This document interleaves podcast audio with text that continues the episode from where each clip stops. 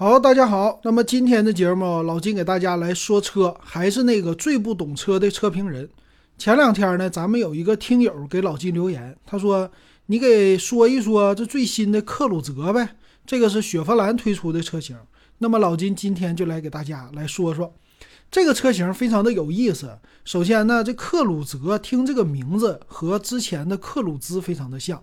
哎，这个名字呢，还和一个叫科沃兹，就现在啊，这两个我们听不太懂，搞不明白了，为啥呢？有一点中国特供车的那个味道。所以今天你看这个车型啊，它其实在配置方面和国产车非常的像。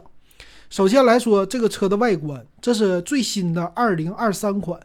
从这个外观来看呢，我们先来说车头，这个车呢，外观它并不是像国产那么惊艳。我觉得它有一点低调，那这个非常有合资车的风范。合资车在十万块钱以下的车型，哎呀，你去看吧，它就是没有那种哎特别的酷啊，特别高大上啊，说越级啊那样的感觉，它没有，它就是一种低调，但是呢还行，比较的好看。这个车型啊，你要正脸去看，哎呦，太简单了，非常的简洁，什么都没有。嗯，在正中间一个雪佛兰的标。两边呢，它还是那种窄的一点的大灯，然后底下有一个非常大的保险杠啊，这正脸的保险杠底下还是一个比较大的进气格栅。这个进气格栅呢，它呈一个倒梯形，这个样子呢，还上边你要仔细去看啊，有一点小波纹。这个波纹的感觉呢，就是塑料的那样的一个小波浪，这看起来呢，就是有层次感啊，有一些层次感，但是呢。并不惊艳啊，也没有说先我们说星空啊那样的大嘴的造型啊，这个样子就是中规中矩。而且大灯呢，它是集成了 LED 的大灯，并且有什么日间行车灯都在机器盖子旁边的这个大灯上，别的地方就没有了。然后两边呢，在进气的部分。比如说保险杠两边竖条的，像一个进气的这种进气口一样，但是呢是一个装饰。所以这个车型你要是稍微改造一下，这个车头给人看起来还是有一些运动感的。呃，他们家也之前出来的 RS 车型也是创造这种的感觉哈。所以这个车呢，就第一眼看着不丑，但是它不惊艳。那么从侧面来看呢，这个车型就比较的家教风了。啊，这个家教风体现在啊，第一个就是什么悬浮车顶啊，这些溜背造型啊都没有啊，轿跑风范没有，它不是干这个的，它就是呢十万元以下给你家庭代步的一个车。那从车头到车尾，它都是那种的，算是平直的一个小线条。这个车身呢流线性我觉得还是不错，但是受制于它的轴距，这个轴距呢是二六四零，稍微的有点短一些。所以呢，在 C 柱的位置，哎，这个溜背就不能做的太多了。但是你要后备箱空间的这些，在这个轴距下啊，就属于入门紧凑级的家轿，空间是够用的哈。然后再来看它车身呢，有两个腰线，第一个就是在你的扶手的位置，在我们的门把手这上边有一条横着的，哇，一个腰线，然后底下呢。在两个轮子中间，我们侧门的位置有一个向里凹的一个腰线，有一些动感的感觉。在车身呢前部，从机器的发动机盖到我们的前门这个位置，有一条曲线啊，就这个好像有一个流线型的这种的感觉。所以侧面看起来呢，也是，嗯，不惊艳，但是呢也不差。啊，就这样的感觉啊。尾部，尾部这个呢，其实也借鉴一些之前的克鲁兹的这种感觉了。但是灯呢，它也没有什么贯穿式尾灯啊，就是各两个刹车灯。那什么倒车灯啊，都集成在后边了。而且这个尾箱来说，非常的简洁。你可以把它想象成之前的克鲁兹。所以克鲁兹那种感觉是什么？就是最最早的，你记得方灯克鲁兹吧？那个感觉就是，哎，我稍微开起来有一些运动的感觉，但是我这个车呢又平平无奇。那么等那克鲁兹它换代之后，就更加的平淡无奇了。你会觉得，哎呀，这就是街上开的一台车，它并没有说抢眼的回头率啊这些。所以这个车型呢就是这样的一个感觉哈。当然了，雪佛兰的标它比较的大，然后你打开。这个轮子，你去看轮子，轮子的感觉也是普通家轿风啊。这个轮子轮圈呢也没有什么特殊的感觉。然后发动机呢进去，它是一点五升进气的一个自然吸气发动机，和咱们国产车的机舱看起来也是一样的，比较的满。而且这个由于是家轿嘛，它换起来一些零配件，我觉得还是比较的方便的。比如说它的进气。发动机的滤芯儿，这个进气的位置呢，是在你前机器盖子的地方，就迎风的地方是进气，后边呢就是换滤芯儿。这个滤芯儿看起来应该是拧螺丝的，然后和五菱宏光这个有一点类似啊。这发动机和五菱宏光有没有一脉相承，这个不敢说，但是它俩的进气这个滤芯儿看起来有点像。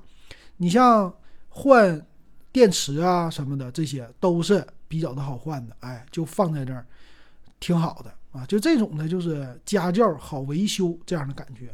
然后这个大灯呢，也是还不错啊，该集成的东西都集成了，日间行车灯都有了，刹车呀什么的也都有了。但是呢，还是那句话，就不够惊艳。这个车型呢，它的内饰一进去，哎，一看就不一样了，一下子感觉和外边啊看起来就不是那么平淡无奇了。这第一眼看起来，哇，这个车的内饰那可是十几万轿车的感觉。最吸引人的呢，就是上边的这两个大连屏。你在仪表的部分呢，有一个十点二五英寸纯平的液晶仪表，哎，这看起来就上档次啊！很多十几万的车才有的功能是吧？到了中间的位置，还一个十点二五英寸的扁的一个中控，这个中控屏呢也是非常的大，十点二五英寸，这两个合在一起来了一个大连屏，而且中控的位置还有一点像驾驶员的侧倾。所以这第一眼啊，我一进去一看，嚯，就看这个第一眼的感觉，就十五万的家轿的风范了，比那个日系车就强太多了，是吧？这个日系车，你说十多万，像卡罗拉呀什么的，中间一进去那大后屏幕没得比啊，这就是这克鲁泽它的优势了。它非常像国产的轿车啊，国产的轿车就是价位非常的低，但你一进去，高科技的配置啊，还有里边的像类似舒适性的配置啊，就给你非常高档的感觉，越级的感觉了。然后这个方向盘呢，就比较的普通，三辐式的方向盘，上边的按键呢，多功能的按键比较的多，像定速巡航啊、接打电话呀、控制音量啊这些，这这这个第一眼的感觉还是挺不错的啊。然后再有就是出风口，它这个出风口的设计和别人不一样。别人家呢，你像现在的车型，你要是出风口进去，一般都是四个嘛，主副驾驶还有中间各啊两个。那么它这个呢，左边在主副驾驶的位置啊，它是一个圆的出风口。这个出风口呢，第一眼这奔驰的感觉嘛，啊，后边是北汽照着它去做了一个圆圆的，挺好看是吧？然后但是。中间的位置呢，还是一个扁的出风口，就这两个造型是不规则的，啊，和别人家不一样。别人家要扁就全是扁，啊，要长就全是长，要竖全是竖。他家呢要圆，我还不是全是圆的，所以这个就是层次感啊，错落有致，让你第一眼看出来，哎，这个车型不单调啊。进去以后，哎，有不一样的设计，哎，这挺好玩的。再有呢，就是空调的控制的位置。这个空调呢，用的是实体的旋钮式的加按钮式的，哎，这第一眼看起来是吧？还是你省着这个触控屏比较的麻烦了。就这一点又兼顾了成本的考虑，没有那么大的一个屏幕。到底下呢，它这个挡把的位置啊，就是飞机挡，这个在第一次买车的人看起来也会觉得这地方比较的高档，所以你会看出来啊，它整个车的这个设计往高档的感去偏。但是呢，它车是经济型的车啊，就比较的便宜，七八万块钱，就是让你第一次买车你就被它的内饰所吸引了哈。然后它这个底下呢，USB 的接口啊，还有什么十二伏的充电接口啊，这个配的还是 OK 的。而且呢，从中间的位置能看到它有一个，呃，这个是自动驻车，自动驻车这个功能没有了，就是手刹。电子手刹这一点也比较的好，中央扶手这没什么说，两个杯架啊，这个杯架看着还行吧，不是那么特别的大。在门板它这些的位置设计就比较的一般了啊，它这上面呢没什么特殊的东西，而且这个装饰看起来什么皮质的包裹也并不是太多，塑料的按键那样的感觉。但是你注意在 A 柱的位置，也就是后视镜旁边，它有一个喇叭。啊，这个能发发音的单元，哎，这一点挺好。所以第一眼你从驾驶室的看起来啊，这个车型就比较的值钱了啊，比较有意思了。上边的话呢有一个单天窗啊，这也是中高配的版本才有的啊。这车后排呢好处就是有出风口啊，后排出风口，那这个在第二排的驾驶的人员或者说乘坐的乘客就比较的舒适。而且呢，三个中央的头枕啊，仿皮的座椅，再加上红色的座椅，看起来都是有一些高档感的。这就是这个合资车或者它设计的一个亮点哈。但是呢，和很多车型是一样的，它的座椅啊后边两个比较舒适，中间的那一个呢就往上突出的。地板呢能看出来也并不是纯平的一个地板，所以这还是比较紧凑级的这种三厢车的感觉啊。那我们接着来看，很有意思的就是它另外一款姐妹车型，这个是谁呢？就别克的，别克现在叫威朗。这两个车，它俩有异曲同工之妙啊，好像是亲姐妹一样，或者亲兄弟一样。我就看这个别克的威朗一进去，看方向盘，它俩几乎是一模一样，但是呢，设计稍微有一些不同。还有呢，中控大连屏啊，中间的这个设计，你能看出来啊，它俩就是硬的。不一样的啊，硬设计成不一样了。其实呢，进去以后百分之八十都比较的雷同啊。这个车型，这俩你可以去对比一下啊，可以去试驾一下，选择一下。我感觉它俩几乎就是一款车的感觉。所以现在这个雪佛兰挺有意思，克鲁兹没有了，这个级别呢再往上高的他们家没有了，现在就是克鲁泽和科沃兹，反正八九万块钱儿。那我们来看这个详细参数啊。首先，老金来说，这个车型呢，它就是对标国产车的，比如说国产的帝豪啊，啊，长安的逸动啊，还有什么奇瑞的，奇瑞叫艾瑞泽五啊，就这几款车型，它基本上就是对标。呃，价格呢比较的便宜。那你说它跟日系比呢？日系比还不好使啊。这个日系呢，相对于来说省油啊这些的，还有品牌度啊，比雪佛兰高。所以这个雪佛兰呢，它就是在两种车型，国产车和日系车的中间，在配置方面像国产车，在呃发动机这些省油性方面像日系车啊，就居于中间了。这个价格还是比较有吸引力的。那这次的二零二三款呢，它带来的三款啊，两个是一点五升发动机的，一个叫这个乐享版，一个叫悦享版。还有一个顶配呢，是 1.3T 的轻混，它叫尊享版。那这个售价也不贵啊，起售价是9.49，然后10.09和10.89，中间的差距呢，基本上就是六千和八千。但是呢，配置有一些不同了。咱们看详细的参数啊。首先，这个车长比2022款呢就多了四个厘米，这并不是太长。现在车长呢是四六五六，叫四米六五，就紧凑级的家轿嘛。然后宽度呢一七九八，这接近就是一米八。这个宽度呢，在国产车来说，现在也都是差不多的了。呃，少一点的是一米七八的宽，国产车。所以你能看出来啊，并不是太宽。你像现在帝豪啊这些都已经一米八出头了，所以够用啊。这个好处就是在室内你开起来，你并不是。啊，不好停车，比较的好穿梭，是吧？然后车高呢，比二零二二款是有所降低了啊，这个是一米四六，二零二二款是一米四八，少了两个厘米。哎，这个燃油性可能会好一些。轴距呢没有变，是两米六四。这个轴距你怎么来看啊？国产的，你比如说吉利帝豪老金的那台车是两米六五，然后长安的逸动是两米七。那紧凑级基本上就在这两个尺寸来回的来回的换，你像它的兄弟车型呢，在别克的威朗它就是两米七啊，就是来回的这么，但是腿部空间应该是够用的啊。那这个车发动机就好玩了，它有两款发动机，一个是一点五升的自然吸气四缸发动机，还有一个是一点三 T 涡轮增压三缸发动机。三缸发动机用在了顶配车型，它配了一个轻混。那这个怎么选择呢？这个1.5升的自然吸气发动机肯定就是为国内的消费者去考虑的。但是这个发动机你觉得 OK 了啊？变速箱又不一样了。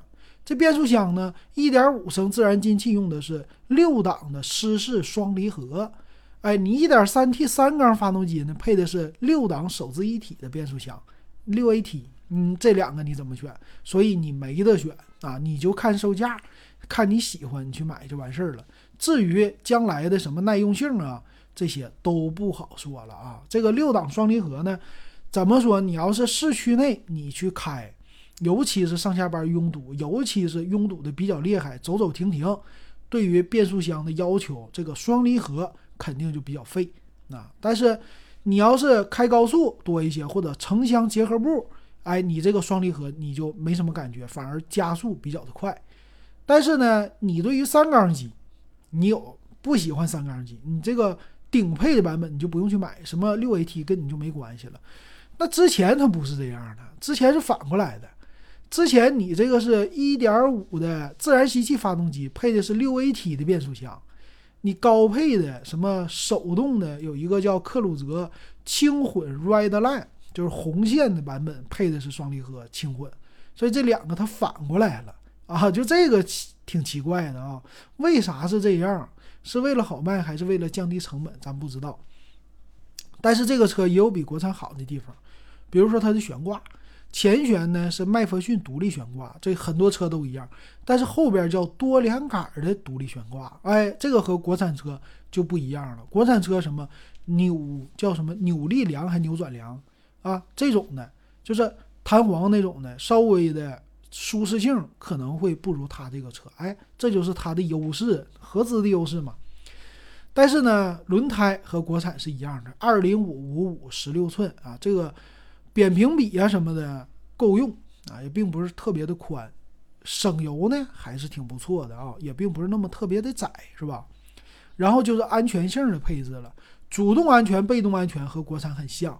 比如说主动安全就是多了一个车身稳定系统啊，这算是标配啊，应该是标配，就 ABS、EBD 再加上车身稳定啊，多的就没有了。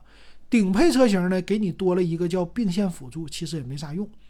还有呢，被动驾驶，被动驾驶呢，最低配车型就是主副驾驶安全气囊，但是中高配多了一个前排的侧安全气囊，这个呢，这是合资的特色啊，就合资多，但是它还不能跟卡罗拉比啊，你像卡罗拉呀，咱们说啊，你卡罗拉、轩逸，还有一个是思域，这三个车型，人家气囊都是七个九个这么来配的，你这种车呢，国产它就不这么配。所以他把国产的学会了，所以这种特供车型啊，它绝对是把国产的消费者的这些你的爱好给你玩的透透的。啊，这该有的东西我要有，但是该隐藏的东西没有的我也没有。然后胎压监测这些是标配，后边的倒车雷达呢最低配没有，但是给你配了倒车影像、定速巡航这些东西，它有呢自动驻车、上坡辅助、发动机的启停技术啊，这些都有。天窗其实也没啥，中高配就是一个单天窗，什么天幕啊这些都没有了。然后铝合金的轮毂，就一看纯代步啊，够用就完事儿了，别的啥也没有。